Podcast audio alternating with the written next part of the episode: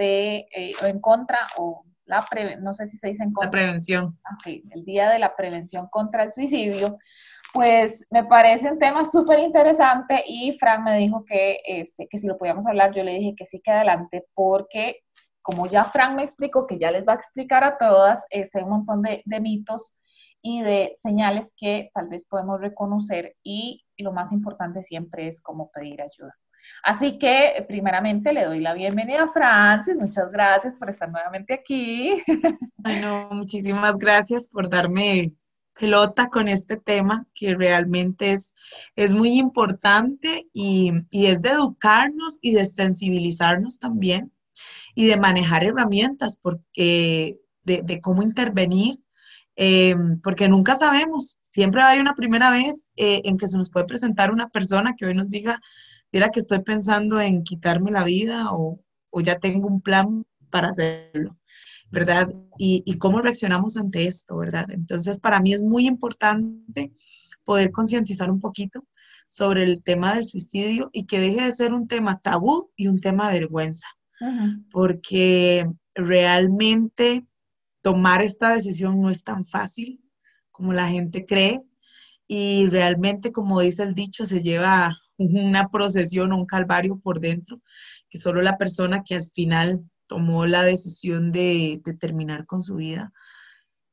tenía sus, puntos eh, muy estables y demás, y no era la mejor solución, pues no, y nunca va a ser la mejor solución, pero fue su decisión y al final ¿verdad? Eso, eso se tiene que, respetar. Entonces, el día de hoy eh, vamos a hablar un poquito sobre realmente qué es el suicidio, qué es la escala de suicidio también, cómo, cómo se maneja esta escala. Vamos a hablar sobre, sobre mitos y dar herramientas de cómo podemos eh, intervenir y ayudar a estas personas que tanto lo necesitan. Uf, claro que sí. A mí siempre me, a mí siempre me impacta cuando escucho que alguien dice, se, se quitó la, la, vida, ¿verdad? Que pensara, que piensa que esa fue su única salida, o sea, que, que, ya no había otra salida que eso, eso cómo me impacta, ¿verdad? Y muchas veces, recuerdo hace unos, yo creo que fue el año pasado, hace un par de años, un, un conocido de unos conocidos aquí en Cartago estaban en, en una boda todos y el muchacho... Eh, por respeto a, todos los que lo conocen y, los que escuchan, el muchacho se fue de la boda y, y se autoeliminó y, y qué impactante, porque todo, ¿verdad? Sus amigos que estaban ahí decían, pero es que yo estuve ahí con él, o sea, en, en cuestión de, de, un momento él se fue y estábamos ahí, estábamos bien, ¿verdad? Entonces, lo que, lo que cala también en las personas que quedan, ¿verdad? Y ese sentido de culpabilidad que queda, que, que vos dijiste, ¿será que di todo lo que tenía que dar? Pude haber hecho más, ¿verdad? Entonces, wow. Pero antes de entrar a esos detalles, eh, empecemos con eh, la definición. que la definición de qué es suicidio. Bueno, suicidio es la muerte autoinfligida intencionalmente, ¿verdad? Es, se considera una salida a una crisis eh, o un problema ¿verdad? Este causando sufrimiento muy grande y el otro que es un fenómeno sociológico. Esto quiere decir que no es solo que a mí como Francis, hablando hipotéticamente, la persona que está tomando la decisión no es que me está afectando un problema solo mío. Al ser parte de sociológico, quiere decir que es a nivel de incluso de donde vivo, a nivel país, cómo está el país en estos momentos, la economía a nivel mundial, qué le sucede a la gente de mi alrededor, qué está pasando en mi entorno. Entonces, por eso se dice que es un fenómeno sociológico, ¿verdad? Y es una ideación de autodeterminación, ¿verdad? Con su vida.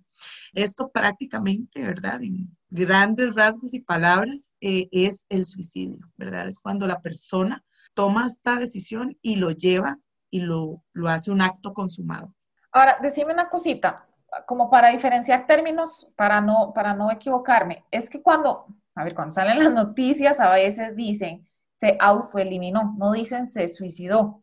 Entonces, o es autoeliminación, o es suicidio, o es meramente términos. Términos, digamos, como, como para variar el, el, contexto, ah, ¿verdad?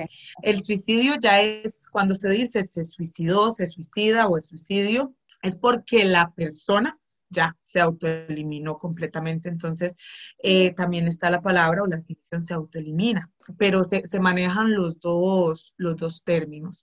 El suicidio tiene una escala, ¿verdad? Y estamos hablando de la ideación suicida. ¿Qué es ideación suicida? Ok, tengo una idea, tengo un pensamiento constante en mi mente, merodeando de lo bonito que sería la vida si yo no estuviera, de cómo podría pasar eh, los demás de bien sin mi presencia, cosas así, ya, ya esto empieza a ser una ideación, pensar cómo me voy a autoeliminar, cuáles son las maneras en las que me, me autoelimino. Dato curioso, en nuestro país es la segunda causa de muerte después de accidentes más grande. Hemos ido incrementando, digamos, en el 2018 éramos un 65%, 2019 pasamos a un 70% y ahorita vamos por un 75%. Entonces, y el 80% son hombres. Wow, eh, ¿Qué, peso. Qué duro, qué duro, porque esto nos da un, detonante de que el hombre no es tanto de palabras, sino de acción. Y la autoeliminación en la mayoría de ellos suele ser muy agresiva Entonces, bueno, está la ideación, luego viene la tentativa, el probar, el intentar, si me salió la primera, luego viene, esto se, da como tentativa o gesto suicida, ¿verdad? Tuvo un gesto de tratarlo de hacer y luego ya viene el acto consumado como tal, ¿verdad? Eh, de, ya se, se logró, se llevó a cabo, pero hay una escala que se maneja antes de llevarse el acto como tal. Algo muy importante que, que vos mencionaste, agarrándome eh, de, de, la historia que, con la que abriste, hay señales, hay, hay un mito muy grande que la gente piensa que nunca dan señales y yo por eso como hacer conciencia, ¿verdad? De que, de que en esta vida paremos un momento en cuanto estemos dando calidad de tiempo. Y esto lo digo porque a veces en el acelere de la vida, sí, vamos a tomarnos un café y bla, bla, bla, y, y estamos, pero estamos tomando el café y estamos escuchando a la persona, bueno, estamos, sí, estamos ahí hablando, pero no la estamos escuchando claramente qué cosas nos quieren decir. Y, y muchas de las personas nada más dicen, ya lo hizo, lo hizo, lo hizo, y, y no, no lo hizo, lo hizo. Tuvo varias señales antes de, llevarlo a cabo. Eh, hay señales verbales, hay señales no verbales y hay señales emocionales. ¿Cuáles son las señales no verbales? Las señales no verbales son personas que si antes eran muy alegres, ya ahorita no lo son, se empiezan a aislar. Son personas que pasaron de ser un poquito más positivas a, a verlo todo de una manera negativa, pero no te lo manifiestan, sino que ya vos lo vas viendo en su comportamiento. No lo dicen, pero su comportamiento se va viendo un poco de cambio. Eh, si antes solían hablar mucho, ya casi no hablan. Y vos les preguntas qué pasa y nada pasa, ¿verdad? Estas son señales eh, no verbales que se empiezan a externar. Las señales verbales es cuando empiezan a externar que se sienten mal emocionalmente. Eh, es que empiezan a decir, empiezan a decirte, por ejemplo, Isa, el día que yo falte, ¿qué pasaría el día que yo falte? Ese tipo de frases, o sea, siempre. Ese tipo de frases. ¿Cómo sería la vida? ¿Cómo sería la vida sin mí? E, empiezan como a darte estos indicios o porque no te lo, te lo manifiestan y te dicen, eh, fíjate que me quiero quitar la vida, fíjate que tengo este pensamiento. Y están las, las, las emocionales, que estas, estas a veces las, las pasamos un poquito también por alto. En el caso de los adolescentes es la que más usan. Por ejemplo, tengo este regalo que me lo dio, que me lo dio mi mamá, eh, muy especial y que Dios guarde a alguien me tocara esto. Y de la noche a la mañana yo llego y te digo, toma, Isa, te lo regalo. ¿Cómo? Si esto era tan valioso, quiero regalarte. Tiene una parte emocional esto que hizo este muchacho el día de la boda claro, estaba con su gremio de amigos, estaba con todos, era emocional el asunto, era la última vez que los iba a ver, era importante para él y esta fue su manera emocional de despedirse, de verlos y de irse con esta imagen, de verlos a todos felices en un momento feliz. Es agarrar fechas importantes para hacerlo, es es decirte, una persona que no suele ser muy expresiva, pero es decirte de la noche a la mañana también, hey, te amo, hey, espero que estés bien, hey, recordá que te amo. Qué importante ponerle atención a esas frases. Y en un adolescente yo siempre le digo a los papás, pregunten, ¿y por qué? Porque no es de verlo y decirle, ay, qué camote, y este, ¿qué querés? Esa típica frase, ah, tengamos cuidado. ¿Qué, es lo que querés? Qué, venís a pedirme? ¿Qué venís a pedirme? ¿Qué, querés? Tengamos cuidado, no sabemos si esa es la última vez que mi hijo me va a decir te amo o mi hija me va a decir te amo o la persona cercana a mí. Entonces, estas son partes de las señales que hay, partes de los mitos y de las maneras en que tal vez nosotros abordamos este tema, porque hay toda una parte espiritual, todo un valor de, juicio a las personas que hacen esto. Entonces, em, yo siempre les digo a las personas, escuchen, cuando usted, ellos les están explicando, cuando usted les, cuando ellos le abran a usted el corazón y le digan, quiero, quiero quitarme la vida, mito número uno, eh, es que ellos nunca lo dicen o lo manifiestan, no, no, sí lo dicen. Y si, si lo dicen, vea, por favor, ¿cómo les explico? Ellos entienden el valor de la vida, ellos están muy anuentes, pero yo quiero que hoy la gente que escuche esto entienda que ellos no quieren acabar con su vida, lo que quieren es acabar con un dolor crónico emocional tremendo, muy fuerte, y que quieren acabar con un miedo a vivir, es que es miedo a cómo enfrentar la vida. Eso es lo que pasa por su mente. En ningún momento quiero quitarme la vida, pero, pero la única manera de apagar este miedo de de no sé cómo enfrentar esto, porque hay gente que es muy vulnerable emocionalmente, ¿verdad? Enfrentan una parte de vulnerabilidad muy fuerte y lo que menos quieren acabar es con su vida, lo que quieren es como apagar el ruido que hay en su mente. Y yo le digo a la gente, es tan triste, hay gente, realmente hay gente que ha llegado al consultorio y, y lloran y te dicen, un día más de vida. Yo no quería abrir mis ojos. Y yo les, esto siempre lo manifiesto con las personas y le digo, así como usted a veces tiene una jaqueca que le duele y usted se toma una pastilla y se le quita y al día siguiente vuelve la jaqueca. Es lo mismo hablando de una forma asociativa con una persona que vive con ideación suicida, ¿verdad? Es, es así de crónico y emocional y ya llega un momento que por más contención emocional que te pueda brindar un psicólogo, un terapeuta, al final esta es la decisión que las personas toman y queda una familia y queda un ciclo de amigos siendo víctimas, porque existen las víctimas, eso es otro mito, ¿verdad? Pero existen víctimas de esto y es la gente más cercana. Un mito es zonas y es y con esto tal vez quisiera también acabar con muchas culpas de las personas. Eh, piensan que, que nada más por lo que pasó ayer fue que hoy amaneció sin vida. Y no es así. ¿verdad? Esta persona viene pensándolo desde hace mucho tiempo, viene planeándolo desde hace mucho tiempo y simplemente no fue por lo que usted no hizo ayer ni antier, ¿verdad? Por más que nos cueste sacarnos esto de la mente de qué hice mal, es entender de que ellos estaban muy anuentes y muy conscientes de que nadie estaba haciendo algo mal, ¿verdad? Era simplemente que ya no podían más. Entonces, muchos de, de los mitos giran en torno a esto, ¿cómo podemos ayudar? Yo siempre Siempre digo, nunca se quede con la duda si usted le quiere o si usted está viendo ciertas señales. A veces no preguntamos por miedo. Y yo soy de las personas que yo digo, ¿qué importa si meto la pata? Pero prefiero preguntar.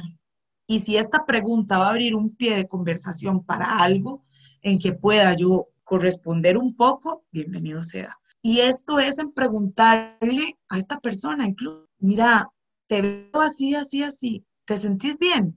¿Querés contarme algo? ¿Verdad? Dale, darle esta chance, esta oportunidad, pregunte, mira, es que has pensado en quitarte la vida. ¿Por qué no preguntar? Por miedo a la pregunta, por miedo a la respuesta de sí, sí tengo. ¿Y cómo reacciono?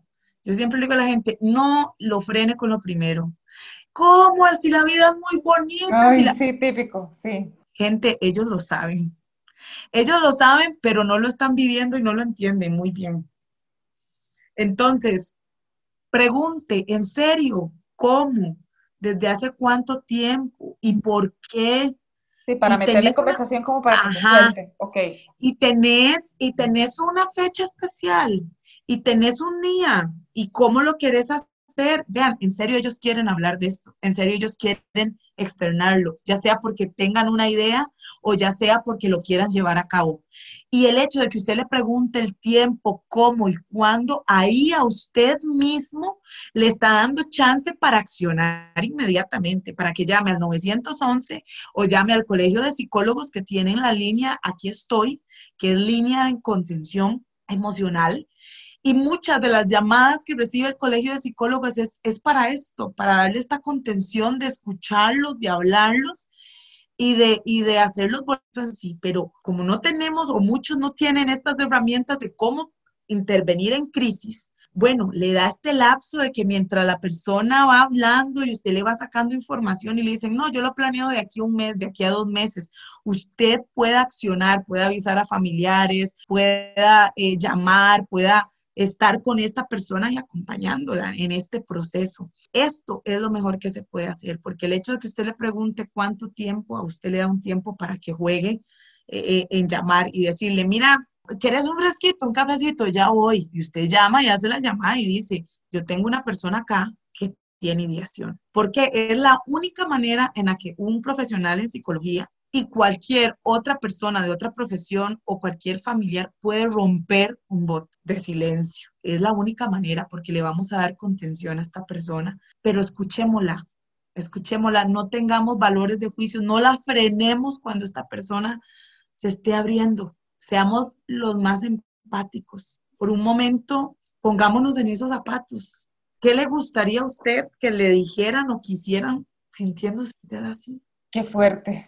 Uy, hasta que se me hace nudo en la, en la garganta. Ahora, en este caso, cuando, cuando escuchamos esa frase, pero digamos, ¿cómo actuar eh, con este ejemplo que vos decías de eh, los que se expresan emocionalmente? Ok, esto es súper importante para mí y yo te lo doy a vos. O sea, mm. empezás con lo mismo, ¿por qué me lo estás dando? ¿Estás seguro? Ajá, o sea, con la, con la misma interrogadera, pero, pero no frenándolo, ¿verdad? Ajá, eh, más que todo, como te digo, eh, los adolescentes la utilizan mucho porque, y esto es lo que hoy quiero y gracias por abrirme este espacio porque que lo hablemos en las casas, que lo hablemos de las, en las casas como así hoy estamos hablando del COVID y de cómo enfrentarlo, que hablemos de estos temas que son importantes, que no sean temas vistos desde la vergüenza, sino temas para informarnos y para saber sobrellevarlos, porque llevamos jóvenes. Imagínate que años atrás la tasa en suicidios era de gente de a partir de 30 años a 50.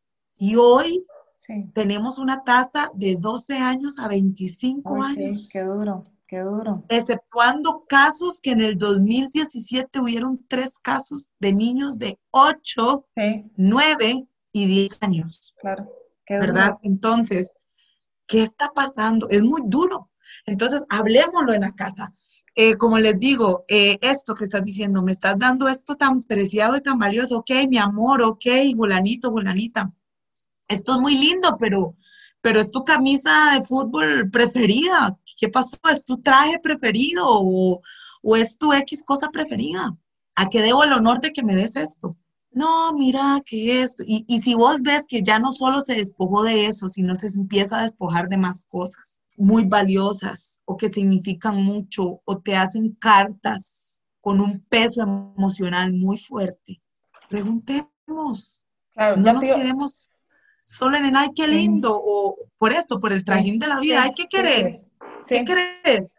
Ya venís. Te, lo, te lo pregunto porque ya te iba a preguntar, pero ya me lo dijiste y ya me acordé. Resulta ser que en Netflix hay una, un documental, no, mentira, no es en Netflix, es en HBO, de este, esta muchacha, eh, fue un boom en Estados Unidos, de unos novios y él empezó, ellos se conocieron en unas vacaciones porque tenían el abuelo, como que los abuelitos vivían en el mismo lugar y se conocieron. Entonces empezaron una relación por mensajes. Y todo muy bien, y aquí y allá y todo. Duraron como dos años la relación, pero se vieron solo como dos veces en dos años. Pero de un tiempo para atrás, el muchacho empezó a decirle a ella que se quería suicidar y que se quería esto y que se quería lo otro. Y ella lo empezó a, en lugar de ayudarlo a que no lo hiciera, empezó a motivarlo a que lo hiciera. y a que lo hiciera, y a que lo hiciera, y a que lo hiciera, y a que lo hiciera. Fue un boom porque luego de que el muchacho se suicidó, este, le encontraron los mensajes y la estaban culpando a ella de que lo había incitado a él en lugar de pedir ayuda, ¿verdad? Y resulta ser, pero ya lo dijiste, porque ellos, la mamá decía, es, es que yo no lo vi, yo no lo vi mal, yo no lo vi esto, yo solo vi que él escribía y escribía y escribía y escribía y tenía un blog, entonces tenía un blog en internet y empezó a hablar y empezó a hablar. Y claro, yo no le presté atención porque dijo la mamá. Pues pongámosle atención en, en las imágenes, en las publicaciones. Esto que estás diciendo, se me ocurre, no he visto la serie, pero se me ocurre que es también algo, y aquí también quiero ser enfática porque volvemos, hay gente que piensa, lo dice para manipular, lo dice porque no lo va a hacer. El que lo dice no lo hace. La persona que se quiere suicidar realmente va y lo hace de un solo. A ver, no.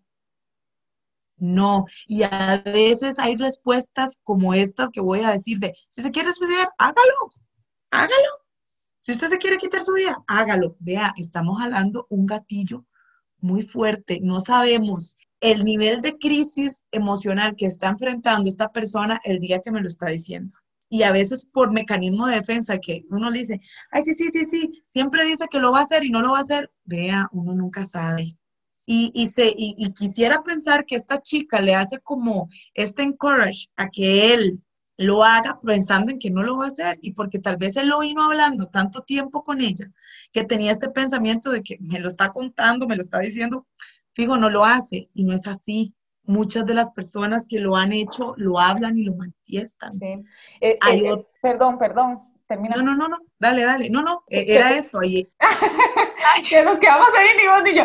¿Qué te iba a decir que, este, a ver, es muy fuerte este, este, porque es algo como muy de adolescentes, ¿verdad? Y ella no era muy aceptada en la escuela en la que ella estaba. Entonces, cuando la gente con la que ella estaba se empezó a dar cuenta que ella tenía novio, entonces empezó como a captar la atención de estas muchachas y él ya había intentado suicidarse. También ahí estaba la primera, se había cortado las venas, se había tomado unas pastillas, o sea, ya lo había intentado varias veces. Y resulta ser que entonces un día, un, un día dentro de la serie, el madre se perdió, se desapareció y entonces ella le escribió a una amiga y la amiga le dijo, no, ya voy para tu casa, espérate. Entonces ella entendió que si ella hablaba del novio, le daban atención a ella. O sea, está súper heavy. Se llama Te amo, ahora muere. Se llama la serie, traducida en español. Está, este, son dos o cuatro capítulos o tres. Eh, muy dura, muy dura. Porque al final el mae como que se arrepiente y entonces ella lo obliga a que se vuelva a meter al, al, carro y el maestro se muere ahogado con, o sea, conecta una manguera al, tubo de escape y del, a la ventana con las ventanas cerradas y, se ahoga con dióxido de carbono. Y yo digo, no, monóxido, perdón. Qué fuerte estas series, porque hay muchas series eh, que hablan de esto. Hay una famosa en Netflix también, la, la que ha hecho un boom, y que empezó tocando el tema del suicidio y abarcó abuso sexual y violación y abarcó un montón de cosas, pero nunca te ponen y en la serie nunca se ve eh, una parte de contención emocional en donde la persona pueda ir. Y lo que te hacen ver y entender estas series es que vos solo como adolescente eh, o como persona adulta podés venir a ayudar a personas en crisis. Y no es así. Creo que cuando usted tiene una enfermedad o está enfermo, va al médico.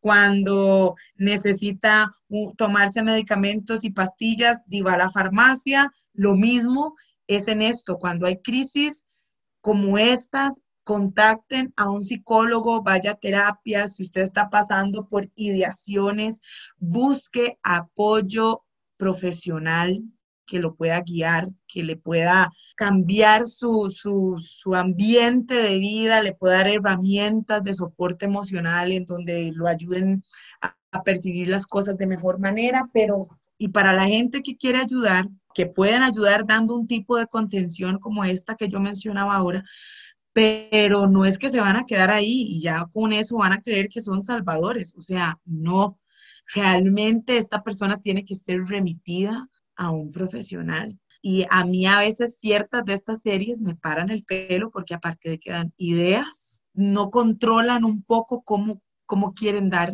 el mensaje y, terminan dando ideas y terminan siendo trigger para muchos adolescentes o muchas personas que lo están viendo. De eh, lo que empiezas a buscar en redes sociales, ¿verdad? Tan, tanta metadata y tantos estos genios, te siguen, te siguen apareciendo cosas. Entonces yo supongo que si estás viendo un montón de cosas de suicidio y de depresión y de todas esas, te sigue saliendo. ¿Te va a salir? Sí. Te va a salir totalmente. Y yo creo que eso nos pasa a veces muchas, cuando estamos buscando X tema o ceñidos con zapatos o con lo que sea, que ya después nos empieza a aparecer en Instagram, en Google, en todo lado, cosas referente a esto y uno dice, uy, suave, estoy siendo observado, pero sí, si usted también está buscando de este tema, eh, ¿verdad? Pues de ahí en todo lado también las redes es, es un detonante. Y hoy como Día de la Prevención a nivel mundial, 10 de septiembre, me encanta ver posts eh, de personas que, que se solidarizan, pero yo siempre lo digo, háganlo de conciencia. Espacios como, como este que puedan ustedes escuchar, puedan no tratar este tema desde la vergüenza, lo repito una y otra vez porque es muy interesante ver a las víctimas, a las familias víctimas, a las parejas o a los amigos víctimas de, de, de, del suicidio, hablar desde un punto de vergüenza. Y no, no tiene por qué haber vergüenza en una decisión que no, le, no, me competía a mí, ni le competía a usted, ni le competía. Era algo muy personal. Que fuera lo correcto o no, tampoco podemos decidir si era lo correcto o no, porque solo ellos los sabrán realmente el peso del por qué lo, lo estaban haciendo.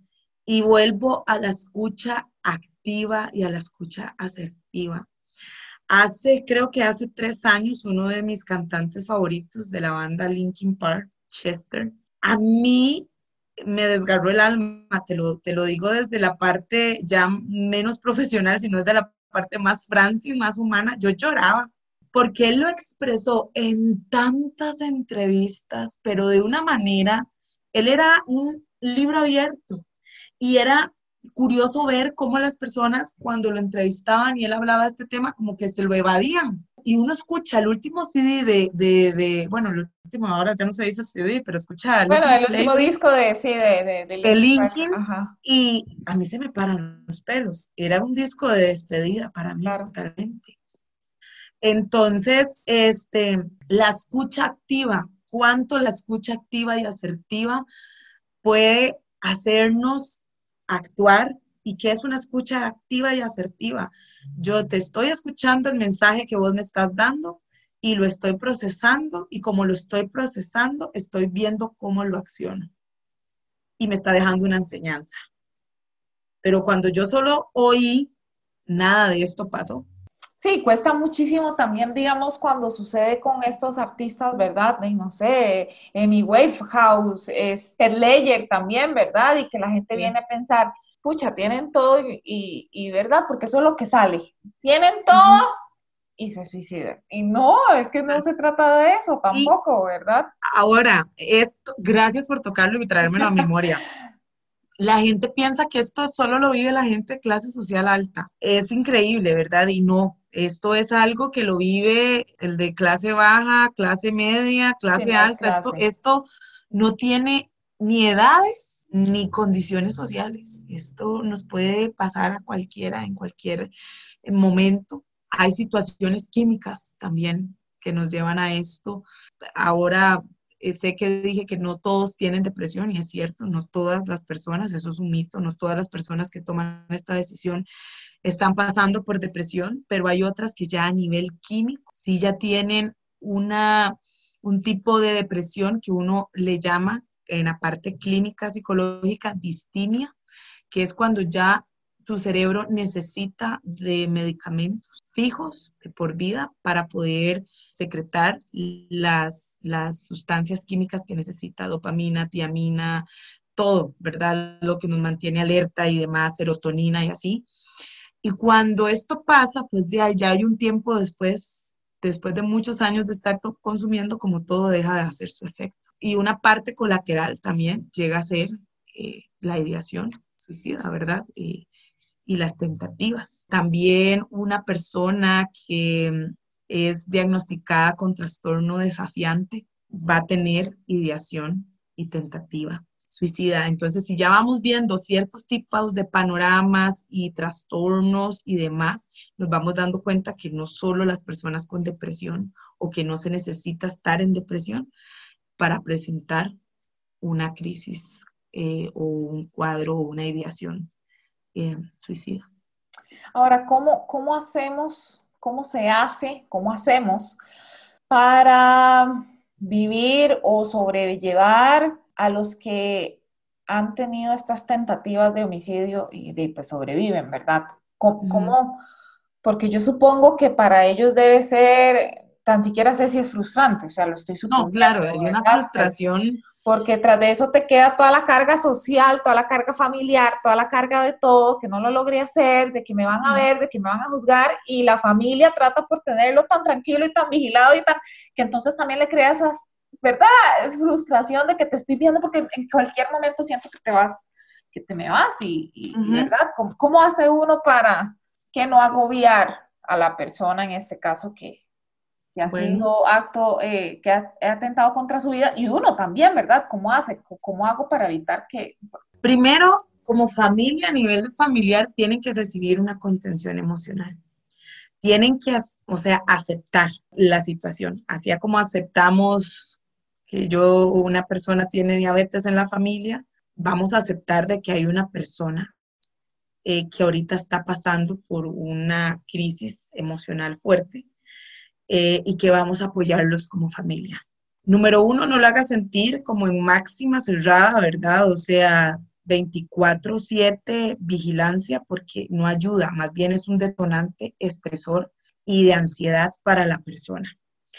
Eh, hable, naturalice el tema, hable el tema en casa, traten de interiorizar qué te llevó ahí, qué estabas pasando, porque no, ¿verdad? Eh, darle el chance de, mirar cuando te sientas mal, vení, hablemos.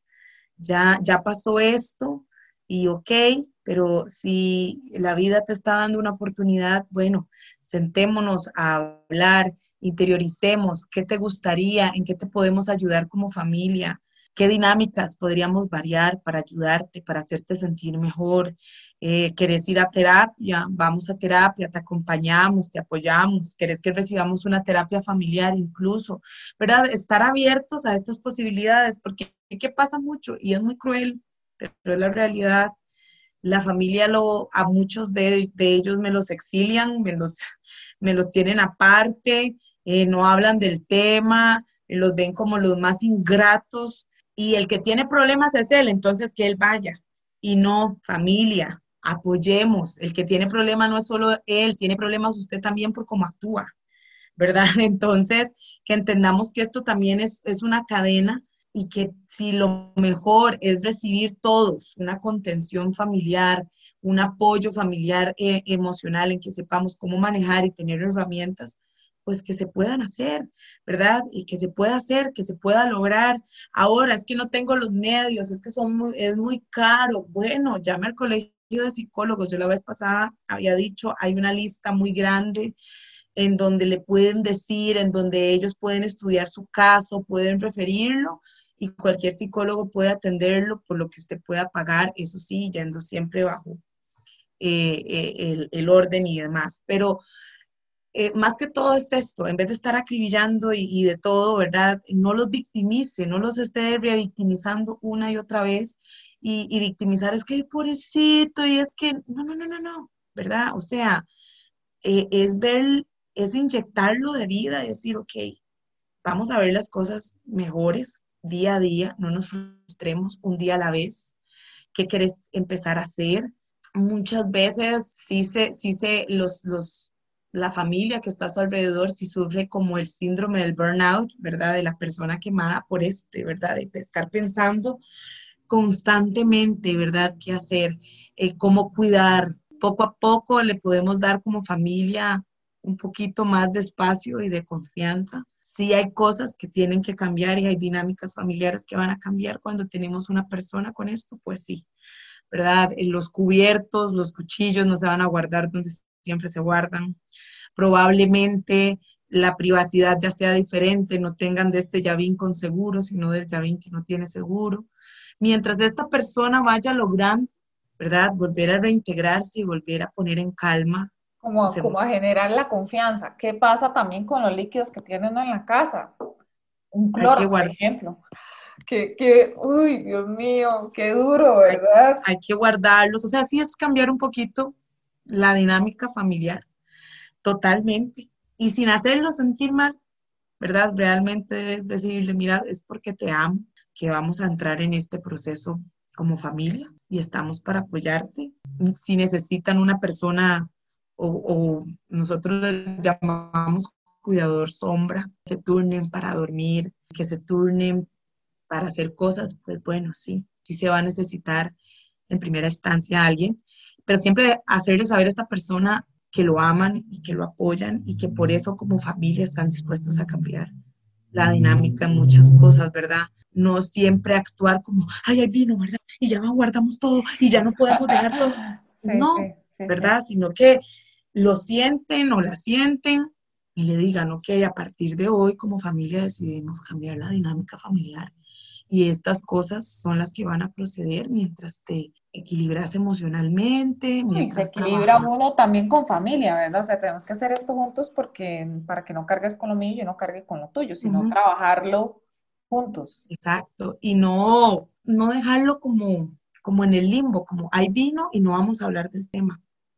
No, ábrele la puerta cuando él lo quiera hablar, pregunte, ¿verdad? Yo creo que a veces no preguntamos y estas personas más bien están como ansiosas de que me pregunten para hablar. Entonces, si llegó ya del hospital y demás y a los días, si usted tiene esta necesidad de preguntar, en serio, pregunten. Lo más que le pueden decir es, no quiero hablar hoy de eso. Ok, hoy no, pero va a llegar un día que tal vez sí sí.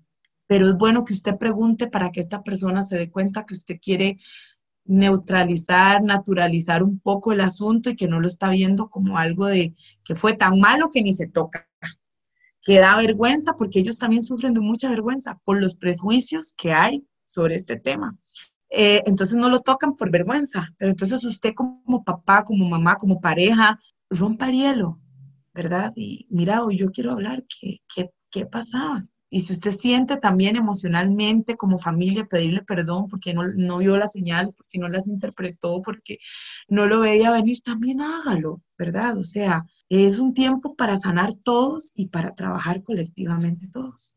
Claro, también eso, a veces uno lo quiere escuchar, ¿verdad? Como, hey, sí, no estuve presente, no estaba poniendo la atención y eso también lo libera a él o a ella, ¿verdad? Y, te libera, digamos, a vos en caso de, ser cuidador o familiar y lo libera a él y libera a la persona que, tiene la ideación. Sí, qué fuerte. Yo, yo siempre, como lo dije al principio, me quedo pensando en qué, qué habrá pensado o qué no habrá pensado que, que esa fue su única salida, ¿verdad? Este, hace, un, hace poquito, también por la pandemia, que hace como dos meses se suicidó una muchacha de, de un colegio de, de, aquí de Cartago y inmediatamente, que también volvemos al punto de que no hay una correcta, no abarcan bien el tema de la salud mental, no estamos empapados, un ¿verdad? Un abordaje exactamente, porque en el momento en que sucedió el suicidio, ahora sí, le dan apoyo a todos los estudiantes, pero antes no se lo dieron, ¿verdad?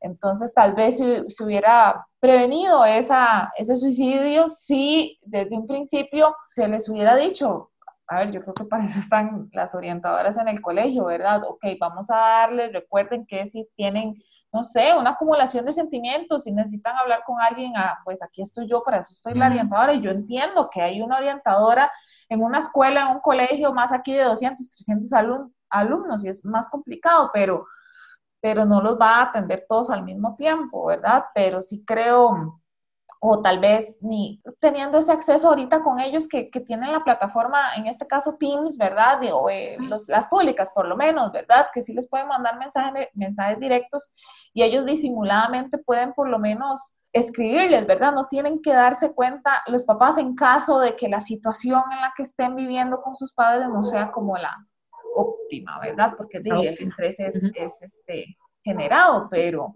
eso es más o menos. Es, es, yo siempre lo he dicho, si el país priorizara la salud mental como debería de ser y no, y no estar en un país en donde la salud mental es, es un lujo para el que puede ir a terapia, sino sea algo de, de educar a la sociedad desde los más pequeños y naturalizar temas, normalizar temas como son el suicidio, como es la ansiedad, como es la depresión, como es la sexualidad, como son demasiados temas que se necesitan abarcar y hablar desde la parte de salud mental, que les inculquen el saber manejar sus emociones, el saber expresar sus emociones, el saber identificarlas. ¿Cómo sería el país? ¿Cómo sería la juventud la niñez y los adultos de hoy en día, los adultos jóvenes? Sería totalmente diferente. Seríamos personas de más razonamiento y empatía y no personas con tanto eh, valor de juicio que armamos ante un montón de cosas, ¿verdad? Y, y, no con tantos temas tabú que al final, como yo siempre digo, lo que no se habla va a manifestarse por algún lado y, y no de la manera más positiva, tristemente.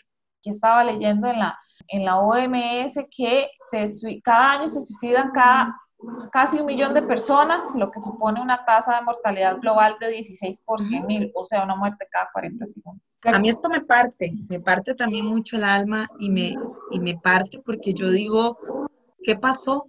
¿Qué no se manejó? ¿Qué no pudo externar? ¿Qué no pudo expresar? ¿Qué palabra recibió? Eh, a mí eso me llega mucho también. Por eso hoy que me permitas hablarlo es, es, un tema en el cual en la parte de psicología eh, me encanta educar, me encanta hablar, me encanta sensibilizar a las personas porque, porque e, es un tema que realmente desde que, que lo empezás a estudiar y lo empezás a ver, vos decís, qué importante es poderle enseñar a la gente herramientas para que dé contención. ¿Cuántas vidas pueden salvarse a raíz de que usted sepa dar un buen abordaje? A raíz de que usted sepa escuchar preguntar, armar conversación, cuánto no puede hacer en un cambio. Entonces, sí, para mí este, este tema, al igual que vos, es, es un tema que, que lo trato con mucho respeto y amor, porque al final es esto, al final es, es darle apoyo también y, y solidarizarse con todas esas familias que hoy no tienen a sus seres queridos, eh, solidarizarse con todas estas personas que hoy tienen ideaciones y solidarizarse con cada una de las personas que ha pasado, está viviendo esto y que ojalá en algún momento podamos ir erradicando poco a poco esta conducta autodestructiva y sea por otra cosa más positiva y por un manejo de emociones correcto. Así es, así es. Muchísimas gracias más bien a vos por, por todo este apoyo eh, recordarles que, eh, como lo dijo Francis, ante alguna señal llamar al 911 o a el Colegio de Psicólogos. ¿A la línea, cómo se llama? A la línea Aquí estoy. A la línea Aquí voy a, Voy a, voy a buscártela bien porque para que las personas puedan tenerla a mano y puedan llamar eh, a la 22 72 3774. Está 24-7. Eso es muy importante, saber que está disponible siempre.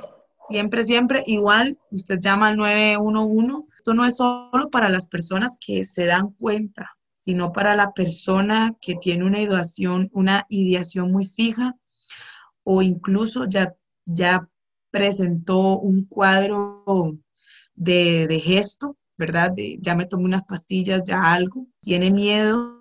Si usted tiene miedo, si usted se siente temeroso temerosa de lo que está haciendo, llame inmediatamente, ahí le van a dar los pasos y la contención adecuada mientras llega ambulancia, mientras llegan por usted. En serio, pero hablen. Hay un servicio directo y inmediatamente eh, el 911 lo transfiere a intervención en crisis. Qué bueno saberlo, qué bueno saberlo. y, lo digo porque suele ser muy típico y aquí es donde nos damos cuenta que la persona realmente no quiere acabar con su vida, lo que quiere es acabar con el, agobiamiento emocional y el peso de, este, de ese momento. Porque también muchas de las llamadas es esto, me acabo de tomar esto y esto y esto y esto y no lo, y no lo quería hacer, como que la persona vuelve a Ajá, claro. Entonces, aquí es donde tenemos que, que ser sumamente empáticos y no quedarnos con esto de ya, ya me lo tomé, ya lo hice y, y, no puedo llamar, no llame y le van a ayudar. Anotadísimo, anotadísimo. Hablamos de Ágape para que te sigan. Ay, Muchísimas gracias. Bueno, Agape es eh, Agape Psique. Es una página en donde, bueno, ahí estoy subiendo información y contenido eh, sobre temas importantes. Este mes estamos hablando de la ansiedad y del suicidio y subimos semana a semana cápsulas. Lo tengo junto con otra colega. Eh, también en psicología. Entonces, para que nos sigan, nos hagan todas las preguntas, nos pongan temas también que les gustaría que, que se hablaran desde el punto de psicología y estamos para servirles. Y recuerden algo muy importante, no están solos. Tienen a Isa, tienen a Agape, tienen a personas cercanas con las que puedan hablar y compartir. Y realmente les agradecería, sí, que se den una vueltica por Agape, sí que y nos den amor. Por supuesto que yo lo voy a etiquetar para que lo pongan ahí. Fran, muchísimas gracias nuevamente. He aprendido un montón, hemos aprendido un montón. Es súper importante hacer conciencia y saber eh, la realidad de, la, de la vida, ¿verdad? De lo que pasa y eh, ver también el trasfondo de todo lo que sucede. No, muchísimas gracias a vos por crear este, estos espacios tan bellos en donde uno puede hablar eh, de temas tan importantes y, y pueda hablar también de, a mí me encanta la filosofía tuya desde el punto de resiliencia, yo estoy casada con la resiliencia y qué lindo tener estos espacios en donde las personas también que puedan escuchar esto se den cuenta de que no están solos, de que no están pasando por situaciones solos, sino que hay personas que han pasado por situaciones similares y han salido adelante. ¿verdad? Entonces, qué, chuso que tengas este espacio porque realmente es, es contenido que realmente las personas necesitan escuchar. Muchas gracias. Espero que todos lo sigan escuchando y que lo compartan. Es lo más importante, porque si compartimos la información, aprendemos y si aprendemos, cambiamos. Muchas veces le echamos la culpa a los demás y al gobierno y demás y los que estamos en la sociedad somos nosotros y somos los que tenemos que cambiar. No vamos a cambiar de un boom, pero podemos ir cambiando poquito a poco. Totalmente de acuerdo. Yo siempre digo, lo bueno se comparte. Exactamente. Así que muchísimas gracias. Eso es todo por hoy. Espero que les guste y nos vemos la próxima semana. Chao.